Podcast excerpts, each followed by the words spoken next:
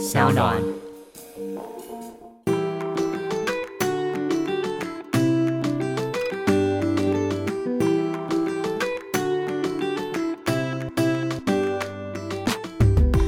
到 Ivy 爱公威，今天呢邀请到的是哦，我自己都非常兴奋，我们的品酒师 Celia，欢迎。Hello Ivy，我今天也非常的开心，我终于见到偶像了。Celia 可以帮我们简单自我介绍一下吗？嗨，大家好，我是 Celia，我是品酒师，同时也是一个葡萄酒 YouTuber。那我其实主要是住在南法的酒庄里面，然后现在是跟大家分享我自己挑选的葡萄酒这样子。嗯，我自己之前在那个 YouTube 的微醺之夜里面啊，就是每一集都会介绍一些酒，不一定是葡萄酒，是各种的酒类。我后来发现，其实大家的共鸣非常多、哎，这个世界上爱喝酒的人太多了。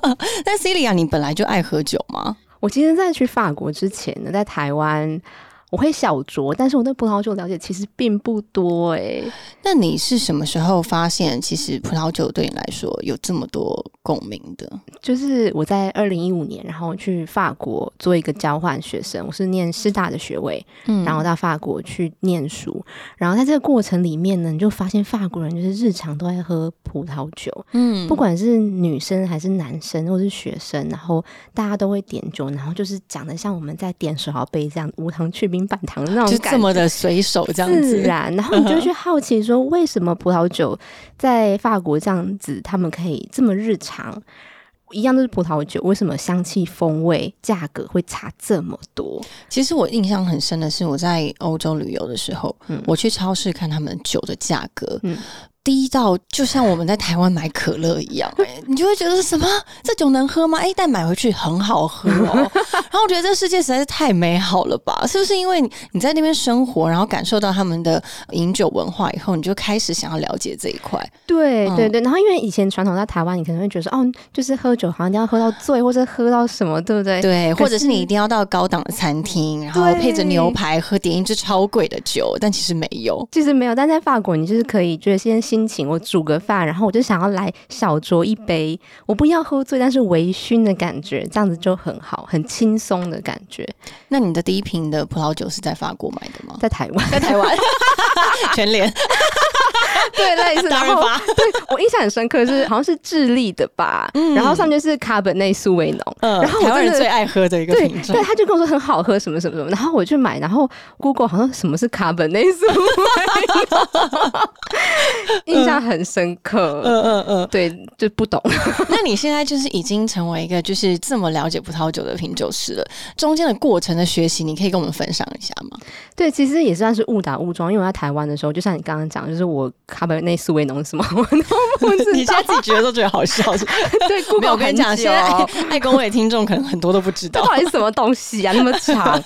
对，然后后来我就到法国因为念书嘛，就刚刚讲那个契机，然后我就开始去上课，但是我就是在大学研究所里面就是旁听这个课程。哦，所以你是先从旁听开始，对对对，旁听课程，然后就是专门的葡萄酒的课程嘛，然后听他们的。然后后来呢，因为在法国算产学制国家，所以你要毕业啊，硕士要毕业，你一定要去实习。嗯，然后我就去申请葡萄酒庄，哇，好梦幻哦。私心很重哦，对啊，哎、可是这个申请是容易给得到的机会，不太容易，因为我是算是念参旅背景相关，所以我身边朋友大家都是去高级饭店，我就去旅行社。是 就我这个私心很重，跑去酒庄。对呀、哎、我觉得这很前卫哎。你那时候的想法是因为你自己觉得法国的葡萄酒这一块非常就我有趣吗？对我就会觉得，哎、就是我想要尝试一点不一样的，跟大家就是不太一样，但是我自己很想做的事情，那我就去尝试。葡萄酒庄做什么？我那时是实习生啊，就是去喝酒，什么意思？实习生有这种工作？没有实习就是打杂嘛实习生不就是打杂嘛，哦就是各种的参与啊、协助啊，然后学习品饮啊等等之类的。嗯，然后后来就一路在葡萄酒产业工作到现在。哦，你中间是不是还有就是研究烈酒过？对我在法国第一份工作是在干邑白兰地，大家应该无法想象，因为在我们眼前坐的就是一个看起来柔弱可爱的小女生，你没有想到她会从烈酒起家，什么 whisky 啊、brandy 啊那种非常非常高酒精浓度的。对，在我们印象里面，比如说酒商或者是在酒界打转的人都一定非常会喝酒。你自己是酒量很好的吗？我非常不好，真的假的？就是我你身体的代谢就是跟你的身形有关嘛，所以你其实如果你比较小只，或者你也是亚洲人，其实你代谢酒精的速度是差不多的。所以我身体能够容量的酒精是有限，哦，那但是你从事这个行业以后，你的酒量有变好吗？就是没有，但是 但是就是长了很多知识，但是酒量并没有 并没有酒进步酒。量没有变好，但是我觉得有更了解自己的身体，然后你知道怎么喝比较不容易出贼，就是你知道大概是比如说你不能空腹喝，然后你喝的过程要怎么样子喝，然后你嗯喝到你知道大概什么程度之后，你就要停。但是你之前有工作的时候喝到醉过吗？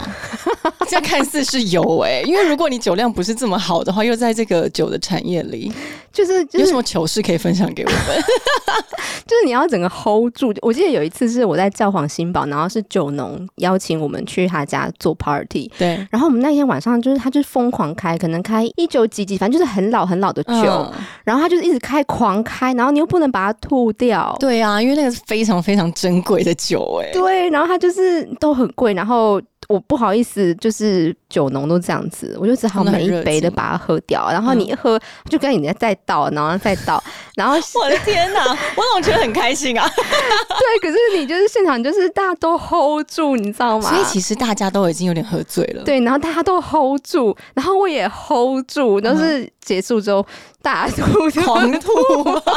你这样让那种非常喜爱葡萄酒人心碎啊！一九多少年的酒竟然被你吐出来可是真的太多，我们那天开了十四瓶吧，啊！就是你就是就是他怎么库存这么多啊？他就是酿酒，他们家就只是酒，对 什么都没有，最多就是酒。然后现场就都是酒农，然后酒农就大家都会带自己的酒来，嗯就是你就嗯只能 hold 住。这是你第一次喝醉的经验吗？哎、应该蛮多次，但我觉得很有趣的是，让我们就是完全改观，因为以为。酒商就一定要会喝酒，一定要很会吧酒，但好像跟台湾的饮饮酒文化不太一样哈。在法国，是不是其实不一定要喝到醉，或者也没有追酒这件事，不会不会。通常其实，在法国就是如果喝到醉啊，会让人觉得很失态。有点很失态，所以大家都在 hold。然后我知道 hold 到最后之后，通常他们会来一个那个消化酒，就是说，哎、要不要消化酒？就是那是什么消化酒？就是 digestive，通常他们就会说，我喝完吃完 cheese 跟甜点之后，再来一小杯烈酒，可以帮助你消化。哦，通常是有这样子，然后他们就说，那呃，Celia 你要再来一杯，就是 cognac，就是白兰地或什么这样讲。我说不用，给我来一杯无咖啡因茶。让我醒醒。但是他们应该觉得很可爱吧？一个亚洲来的小女生，然后就是这么努力的 hold 住。大家都在 hold 好不好？不是只有我 要吐回家吐。哎、但是你那时候就已经住在酒庄了吗？对对对，就住在南法。那其实距离这些酒庄，大概开车可能二十分钟、十分，就是因为我相信非常多的那个听众会不了解，去住在酒庄或者是法国的酒庄，他们的距离啊，或者是他们的坐落怎么样，可以跟我们大概的分享一下吗？你说以南法吗？对，以南法来说，因为有这么多酒庄，难道是走两步就一家，是这样吗？是逛东区吗？对，就跨越别人的酒园。就是其实我们一般来说，你住的都市就是不会有酒庄嘛。但是从亚维农，你知道嗯亚维农、阿维纽到酒庄，你大概开车十到十五分钟。嗯，就可以到一个酒区，对，那酒区就是你可能就会有很多的酒庄坐落在同个地方，就是每走几步路就是一间酒庄这样子。那那都是一般人都可以进去喝的吗？对，就是你就预约，然后你就是跟他说我想去喝，你就可以进去这样子。嗯嗯嗯嗯嗯，哇天哪！因为我觉得在南法的日子就是每天就是与酒相伴，是这样子吗？算是，反正其实法国有非常多葡萄酒产区。嗯嗯，对，嗯所以就是可以逛，所以是葡萄酒旅行就是这样，就是它很棒，就是我们去去喝酒，然后看这个地方的风土，为什么一样都是卡本内苏维农，嗯，在法国跟在比如说美国啊、智利啊，都会不一样的味道。对，而且因为我前阵子才刚上完那个 WSET 的 Level Two 的考试嘛，对，然后老师有说过，就是可能在同一个位置，然后同样的太阳照射下，可是只要纬度或是哪里一点点点的偏移，它的整个土地的价值就会差非常多。它酒庄产出来的酒，有可能就是多了好几十欧、二十欧这样子。嗯，这是一个很奇妙的世界。你在这个葡萄酒的世界，就是他们的定价世界里面，有什么自己的想法吗？定价这件事情就是非常的 敏感跟 tricky，是秘辛不能讲。没有没有秘辛，但是葡萄酒是个很有趣的东西，因为它它都是葡萄做，它就是农产品，但是它的价格，你说直接说成农产品，我突然觉得好像真的是，它就是农产品，没错是没错，葡萄嘛，对对，那就是发酵之后的葡萄汁，如果你。但是为什么价格会差这么多？就是除了跟刚刚讲到地块有关系，可能地价本来就很高。比如说台北市中心的价格、天母的价格、新一区的价格，一定是跟外县市不太一样嘛。对，所以价格第一个地价就差，然后再就是人力，比如说你要怎么样酿这个酒，怎么样子每一个每一步都会影响价格。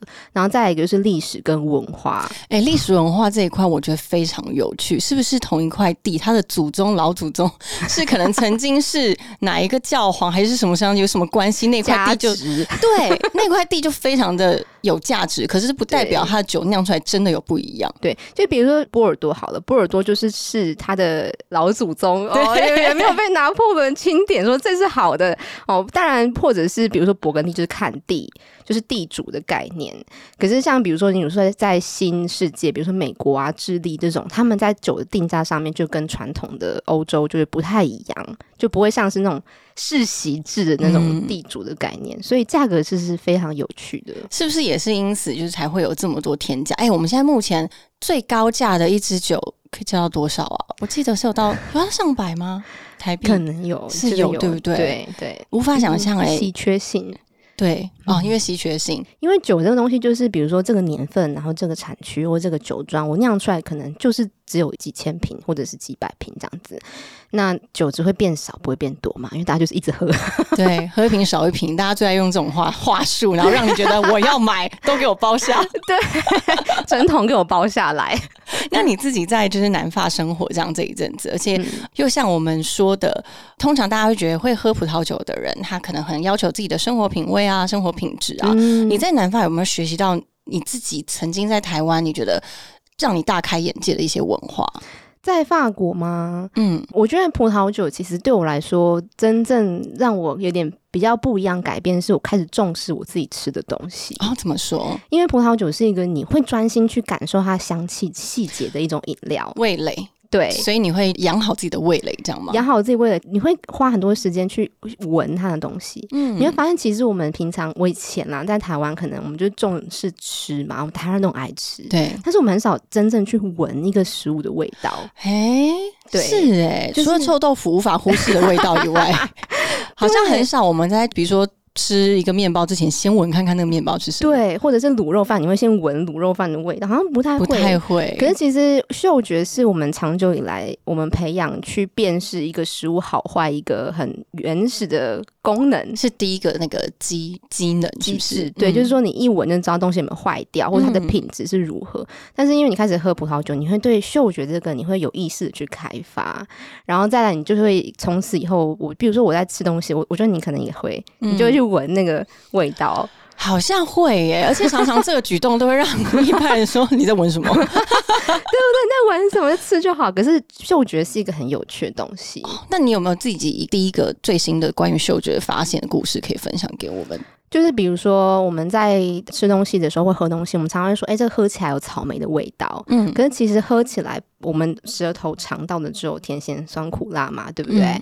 但真正你闻到那个草莓，是你的鼻子带来的这个感官记忆。嗯嗯，对，所以你当然去明白这件事情，你就会想说，哦，那这这个真的是草莓的味道吗？那新鲜草莓跟人工加工草莓味道有什么不一样？对对，这是不是也是大家就是在学习品酒师的执照考试中，很多人都说他是为了学习一个共通的。语言。嗯，所以，比如说，我现在觉得这个是木质调，那你喝到的也是吗？你感受到的也是吗？其实就是慢慢的核对这个共同语言对是不是这一回事。对，但是我其实，在法国跟很多酒农会交流，对，但是我们共通记忆就不一样。是啊，是啊，像很多时候他们闻，他们就说这是凤梨，我跟他说这不是凤梨，所以你就它的真的没有凤梨。跟我们的凤梨味道不一样。我说你们绝对没有吃过台湾的凤梨，真的，因为像你知道，我们之前在品尝白酒的时候，台湾人很爱说某种白酒它可能会有拔拉味，可是外国人都不这样说，对。他们不把它说拔拉味，因为他们不知道什么是拔拉，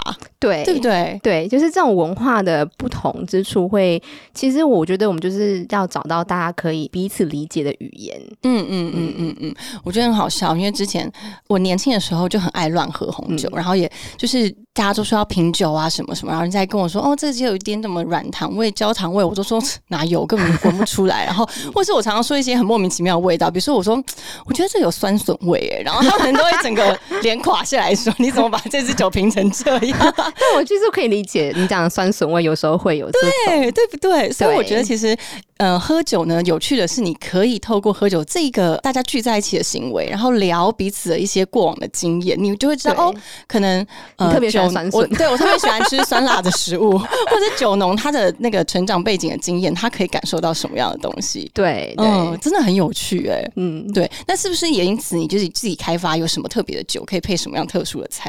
我就会觉得，其实因为我就是喜欢吃台湾料理，我在法国就都在自己煮饭，但都煮亚洲菜，我几乎每一餐亚洲菜 我几乎每一餐都是煮就是台湾我们习惯台湾味嘛，拌面啊什么什么的。嗯然后你就发现，其实这种东西就是我们自己真正爱吃的东西，配葡萄酒，我觉得就是啊，灵魂救赎。你自己吃过觉得最搭的，但是法国人不觉得。没有，我都会让他们相信，那什么你自己觉得很棒，大家没有想到过的？他没有想到过的哦。比如说，像我就很喜欢自己炖一锅肉，你知道，嗯炖肉就是一件在国外非常疗愈的事情。对，然后炖肉炖的很香之后，你就是配一支红酒，比如说我们今天喝的这一支红酒对，哦，对，大家知道吗？我们现在正在开喝，这是为什么我们事前都有点锵锵的一直大笑的原因。话都开了，这样跟酒一样我们。今天喝的这一支是什么？这那只是克里语言酒庄，就是我现在居住就是住的这间哦，你住在这个酒庄里面，对，去年我跟他们一起酿酒，所以这一支有可能是你酿的吗？哦，这是二零一七年还没，哦，二零的。二零二一年的，就会是所以，如果大家有买到二零二一年的这支酒的话，就是 Celia 酿的。对对，那这支酒庄，我我今天酒庄我很喜欢。那我们现在喝的这一支是香榧园红酒，那它是这个酒庄的单一园。那我觉得它最棒就是它除了是有机认证，有机认证代表说这整个地区它必须是符合欧盟有机规范去种植。是，所以完全没有人工的这种除草剂或是化肥，然后手工采收，所以你会觉得它的果香是很干净，然后很浓郁的，嗯，然后喝起来的感觉，你会觉得它整个层次感是丰富，但重点是它里面有一个我很喜欢的葡萄品种，叫做格纳什。嗯嗯，那这个品种呢，它会给你一种甜甜的果香感。那这种甜甜果香感就会跟我们卤肉的那种甜感的肉汁香会化在一起。啊然后还有一油脂的那个香气，对不对？没错，那在这红酒里面就会有单宁啊，或者是酸度，那酸度就是会让你去油解腻。好棒哦！我现在是立刻想要回家炖一锅肉，真的！耶！所以卤肉搭配红酒竟然是搭的，你是不是有搭过粽子啊？对也是红酒吗？我去年回来有粽子搭红酒，或者是甜，就是看什么样粽子，北中南粽不太一样。那你自己最推荐的搭法是什么？其实我就是搭一支，比如说看里面的料啦，看里面，我觉得其实搭红酒，像今天这一支，我就会觉得还蛮适合搭，就是里面有包控吧那种，嗯或者是你知道南部粽啊，我不知道不要分北中南啊，我其实不太明白，就是一个蒸的，一个是用就是做法不一样，对但是比如它里面料不一样，会有差别嘛。那比如说我以前我们家里会包就空吧，嗯或者就是油脂高的对，就会很咸蛋黄，所以红疹要油脂高的话，适合配一些呃酸度比较高一点点的红酒嘛。，对酸度或者是单宁可以去油解腻的红酒。那其实比如说像我很喜欢去吃呃热炒，拜托推荐一下热炒适合什么红酒，好 high class 哦。如果我觉得热炒一般是我们会点很多道菜嘛，那传统西餐都会一道一道上，你知道他们就是讲求这种 balance 啊或什么，但是我们台湾就是讲求澎湃，没所以我就是喜欢一支酒要搭到底，对不对？那我觉得其实吃和菜第一个就是气泡酒，气泡酒百搭，哦，对，然后第二个呢那要甜吗？不一定要甜，看个人啦。我个人是没有喜欢很甜的酒，但是清爽是为主。那如果红酒就是属于，我就喜欢搭清爽型的红酒，就尽量不要过橡木桶，因为过橡木桶它会，很 heavy，更然后重又更热潮感。对，就是对对对，就会更重。但是红酒的话，如果要搭，就是属于清爽型。觉得很 juicy、很 fruity、清爽。那清爽的话是哪一个品种？大家会可以先以那个品种为我个人就是很喜欢波酒来，啊，嘎美葡萄，嗯皮很薄，喝起来很 juicy，太贵了啦，轻松姐姐，你不要推荐那么贵的。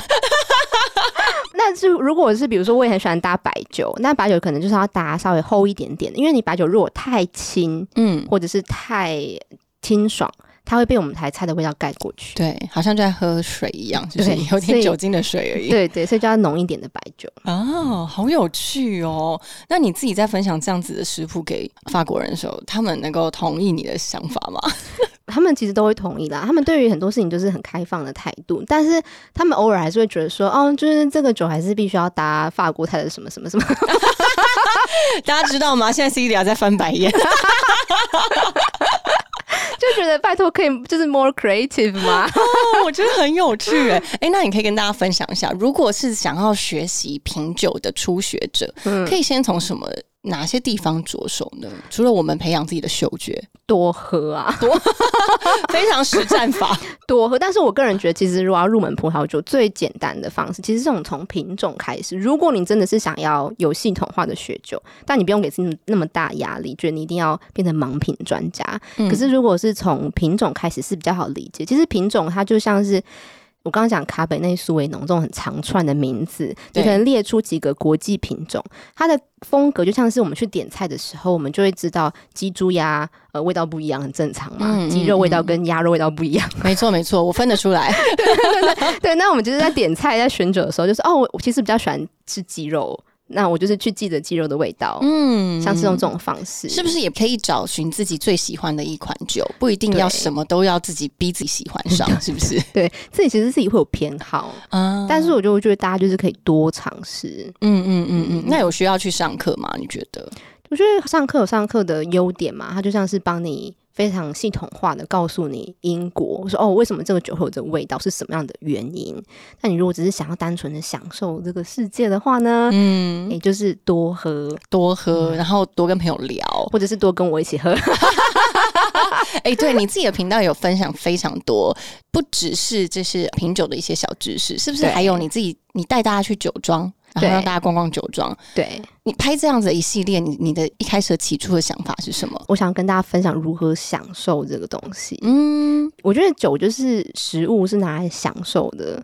然后，但是我觉得大家其实都很忙碌，然后很没有办法停下来，或者是休闲的时候去享受你的时间，享受你现在有的这一杯酒。然后，我如果有一杯酒，我要怎么样享受它？怎么样搭配食物去更好的去 enjoy 这个时光？嗯这是为什么嗯我想要做这个频道的主要的原因啊。哦，所以你就带大家就是逛酒庄，然后是不是还有跟当地的酒农做一些影片，影片，对不对？很可爱诶我。就逼他们教我做菜。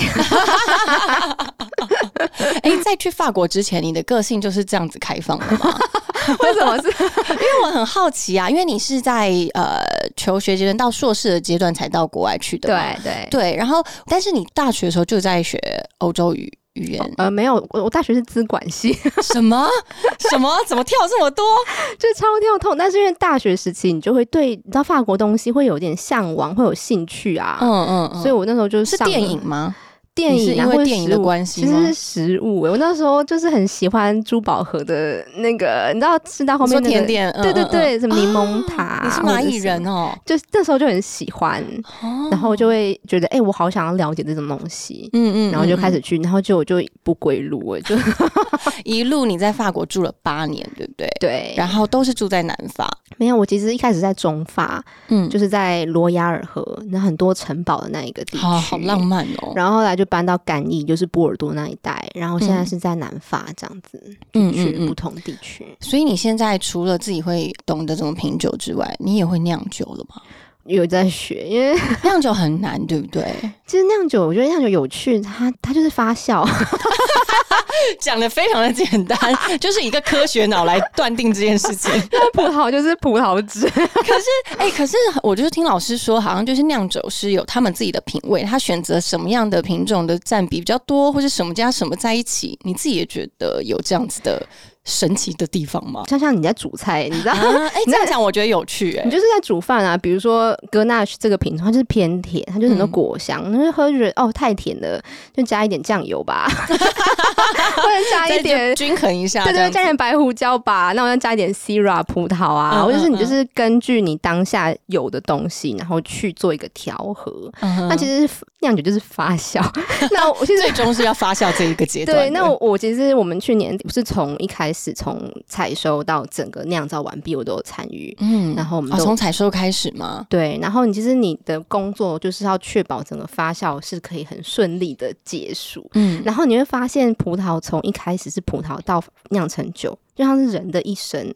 你刚榨完汁，那个是真的是 baby face，就是嗯。非常的、就是果汁，对，然后慢慢的它会酒精提升，就像是青少年，你会觉得哇，就是非常的风姿，很年轻啊，很奔放，对，很奔放，很多花香，然后中间会有一段非常可怕的情况，温度在上升，酒精浓度在上升，糖度在掉下来的时候，嗯，会有一段很苦，非常苦，出社会了，很 受老板压榨的 压榨的年轻人，苦到不行。嗯然后后来你终于经过熬出头之后，它就变成一支葡萄酒。那这个时候它还没有经过很多的历练，它就是一只成人，就觉得哎，它的各个个性都已经出来了。嗯，再来就是要培养它，然后就是很多的时间，然后让它变成一个很完熟的的葡萄酒，就像是在品一个人生。嗯，好有趣哦，很有趣哎。那你自己在学习的过程中，你最喜欢哪一个阶段？你说在葡萄酒吗？就是你刚刚讲的这些阶段，你有亲自参与嘛？采收、酿造，然后调和，我不确定你嗯哪一个阶段你最喜欢，我或者你觉得最有趣？就是发酵一开始那个为什么？你觉得可以在放养鱼哦？你说刚开始发酵那个阶段吗？为什么呢？就是有机会你一定要来找我，就给你我好想要去哦 因为那个阶段里面就是有一点点糖，就是你有一点点天真的可爱，嗯但是你又有一点酒精，就是然后又有一点点气泡，啊，好所以就好特别的很阶段哦。喝这这种阶段的酒市面上有在卖吗？在台湾没办法，你进到台湾会坏因为它是就不稳定，哦，那个阶段是最不稳定的，对，但是有种很疯狂冒险感。就是很好喝，你就常我常常就跟他说，这个时候就可以装瓶吗？拜托，不需要等到它到最后，是不是？对哦，原来哦，原来你最喜欢是那个阶段，对，嗯对，嗯嗯每个人喜欢阶段不一样。真的。那你自己在就是在葡萄酒这一块学习啊，有没有哪一个前辈或是哪一个恩师让你感受到给你提点很多的呢？恩师，我觉得可能生命中遇到的很多人都是恩师吧。嗯但我觉得路上就是一路上就是不断的旅行，然后遇到不同的人，然后你会有很多的 input，但是就是一直告诉自己要保持很多的好奇心，然后很开放的心去接受各式各样的事情。嗯嗯嗯，对啊，你当然还是会遇到就是跟自己想法不一样的人，或者是跟你喜欢类型不一样的人。可是我觉得就是都是好的。我们刚刚在开机之前，我跟 Celia 聊说，我觉得葡萄酒世界有趣的地方是，尽管他是讲师，他也不会很果决的告诉你这个口味就是这样，或者是这个香气就是这样，这闻起来就是这样。通常我自己之前在上课的时候，老师常说：“哦，你觉得有这样味道吗？”哦，我可以接受。他会这样说，他说：“那我了解了。”我觉得其实这个世界。它不是绝对的，它不是非黑即白，它是一个很开放，然后很有弹性的世界，这就是你觉得很有趣的地方，对吧？对啊，它就是、我觉得葡萄酒也是让我学习怎么样子更谦卑吧，因为它没有一个绝对，你也没办法去预知到说这个葡萄酒它最后是什么样子的状况，然后你就是不断的在学习，因为那个世界太大了，然后嗯。大家就是每一种葡萄酒每个品种都不一样，对，就是一个那你自己喜欢新世界还是旧世界的酒？我比较了解旧世界的酒，但是新世界我也是很有兴趣去了解更多。嗯嗯我是希望有一天我可以去美国啊，或者是去我觉得依照你的个性，你应该就是法国玩完差不多以后，就要去美国的酒庄里面 住了。你想要去哪里？想要去哪个酒庄？我不知道，我现在就是对于新世界就是非常还不是很了解奇吗？对、啊对，好有趣哦。那你自己创立的一个品牌叫 Cherami 吗对，？Cherami 它是在主要是在贩售什么样的商品？因为我很好奇耶，你在法国，但是嗯有办法创立一个品牌，嗯，嗯就是这个品牌中文叫瓶中信，然后名字 c h e r a m i 在法文是 C H 是法语，就是叫 share m i 嗯那它就是在英文叫 Dear Friend 的意思，它就是信件署名的开头。因为我觉得其实每一瓶酒都像是一瓶故事，它承载了当地那个时候的时间、人文、气候，所以它把所有东西放在这个酒瓶里面，然后漂洋过海到你家。所以我是希望透过这个方式，然后我的品牌跟你分享一个体验。嗯也就是说，我透过影片，透过我的文案，然后透过我的品酒的导览语音，然后跟这一杯酒跟你分享一个很独特的时光。嗯哼嗯哼嗯，那你在创立这个品牌的初期啊，有遇到什么挑战吗？或是困难？我觉得因为在台湾，就是品酒的世界比较窄一点嘛。嗯对对，那其实像艾比，你有创业嘛？嗯其实你应该很了解，就是各中的各种细节 detail。嗯很多时候大家可能觉得哦，就是订酒啊，收到酒，好像就是这么简单的事情，但中间很多美美嘎嘎的，是有什么是你自己觉得你一开始没有设想到的？就是 海运。对，因为你必须是要从法国把它运来台湾。对，所以我就是必须，而且我们因为我是做有机，然后小农，或者是没有加任何二氧化硫，所以它必须非常非常严谨的保护它在整个运送的过程，嗯，全部都是冷藏。对，所以它的温度非常重要。对，所以从法国一直到你家，全部都是冷藏。哇，哎，那不懂酒的人，他只是买了这一支，然后他结果放在室温很久，你不是傻眼？但我都会跟大家就是分享，就是建议怎么样子保存它。嗯所以，它除了冷藏运输之外呢，我们的包材全部都是无塑，全部都是纸张包材。嗯就我会希望，就是因为我 again，因为葡萄酒是农产品，对，所以我很在意就是地球环境的保护这件事情。对嗯但这样看来，真的是你要面临的东西。不是只是在台湾创业而已，你是要一个跨国的运输啊，然后一些很多的困难，对啊，对不对？而且你还要包括一些节文化的教育，因为一定很多人不懂得，他以为就是买回来喝，然后说不定还觉得不好喝。因为嗯我相信很多人对自然酒有很大的误解。对，其实自然酒它有不同程度的自然方法。嗯其实自然酒我们用中文翻译 nature wine，我觉得还是有点距离。那在英国，他们有时候会叫它 naked wine，、就像是我们在化裸酒妆。嗯，就是在化裸妆的概念，现在很流行裸妆嘛。对，那裸妆代表说我尽可能的不要有太多的腮红啊，或是脂粉去做，所以你必须要把你的皮肤养得很好，嗯，你这个底要打得很好，，对，你的底要很好，你才可以化裸妆。所以葡萄酒也是，如果自然酒它的底要很好，嗯这个葡萄种植环境要很好，哦它才可以化裸妆。所以是有更难的事，因为它标准更高。对，我觉得其实自然酒很多时候有些人会觉得它比较困难，所以有的真的很自然。比如说你可能闻到，有些人会说有比较不好闻的味道，我不知道你们试过。嗯嗯嗯有有有有有，就真的很自然，就你会觉得跟一般我们喝的这种就是市售你可以买到的酒是完全的不同。对但是我建议大家在喝第一支的自然酒第一次的感受的时候，最好是有一个懂自然酒的在旁边嗯为你解说，不然你真的会误会它、哎、可是所以自然酒的定义就会到非常不一样，看它的严谨就是到什么程度，程度到什么。因为其实这一支酒啊，我们现在喝这一支，它也是被有列在自然酒的范畴里面。嗯可是你在喝的时候，你会觉得它像自然酒不，会，它其实是没有加任何的人工拣选的酵母，所以在嗯以这个范畴之下，它算是自然酒。嗯嗯嗯，就就是看它的范畴是多大多小，对它的标准是对宽还是窄。对，那有的就是完全都没有人工干预，然后最后也是没有就是你知道很多，所以不同程度啊，但是一样的概念都是，你如果要化裸妆，你一定底子要好。是，其实我觉得很多大家如果真的喝多了啊，其实有些酒你是一喝你就会知道这个不适合自己。对，但是它相对会反映在价格上，我觉得是很合理的。嗯然后，如果大家真的对酒非常有兴趣的话，其实可以去看 CDR 的频道，因为从酒庄到很多品种啊的一些介绍，我觉得是用一个很亲民，然后又觉得很生活化的方式，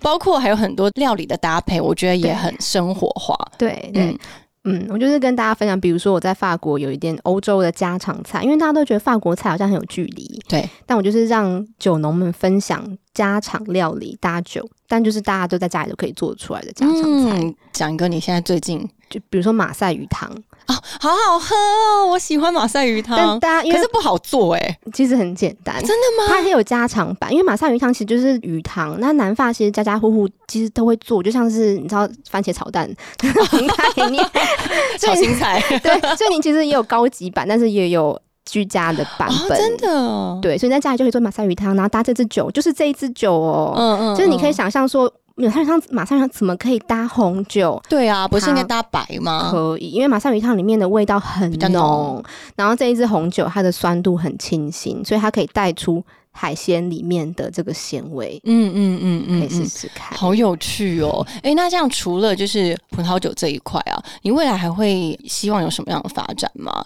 嗯，嗯，我觉得就是一步一步来吧。如果有一天的话，我比如说像最近我有进一批自然苹果酒，嗯嗯嗯，嗯，就是苹果酒或者它一样是是自然酒，对，但是嗯就是完全没有任何二氧化硫添加，对然后你喝就会像在吃阿尔卑斯山的新鲜苹果那样哇，咔哧咔哧的感觉，就很脆爽。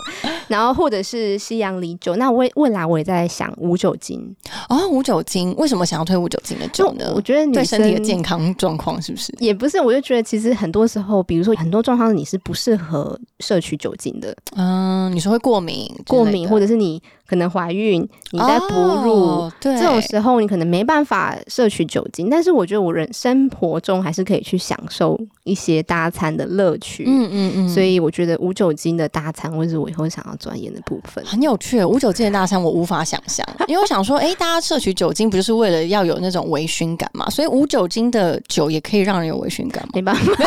OK，那我真的是妄想了，没有办法维持。你知道，因为我真的非常那个两难，是因为我前阵子在看营养师嘛，所以我很注重身体的健康，然后，还有健身，健身就肌肉养成，你只要喝酒就是会延缓它的修复跟建造。嗯所以喝酒这件事真的是我生活的抵触，可是我又很爱喝。嗯，但是无酒精能够达到我想要喝酒的那种懵感吗？没有办法。没有办法。但是它的香，就是你会觉得你闻起来跟口感可能是跟葡萄酒类似，但它就是没有酒精，OK，就觉得哎、因为现在好像就只有无酒精啤酒吧，对不对？对，类哎、最近好像也有无酒精的红酒、哎就类似像这样，嗯或是现在很流行茶搭餐。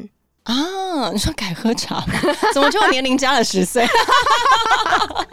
好了，真的很开心哎，Celia 带了非常多的有趣的知识分享给我们，嗯谢谢你。希望之后呢，常常回来台湾，然后跟我们分享更多有趣的小心知识。非常开心，我作为一个小迷妹，终于见到 IB 都很高兴。好了，谢谢喽，我们下次再见喽，拜拜，拜拜。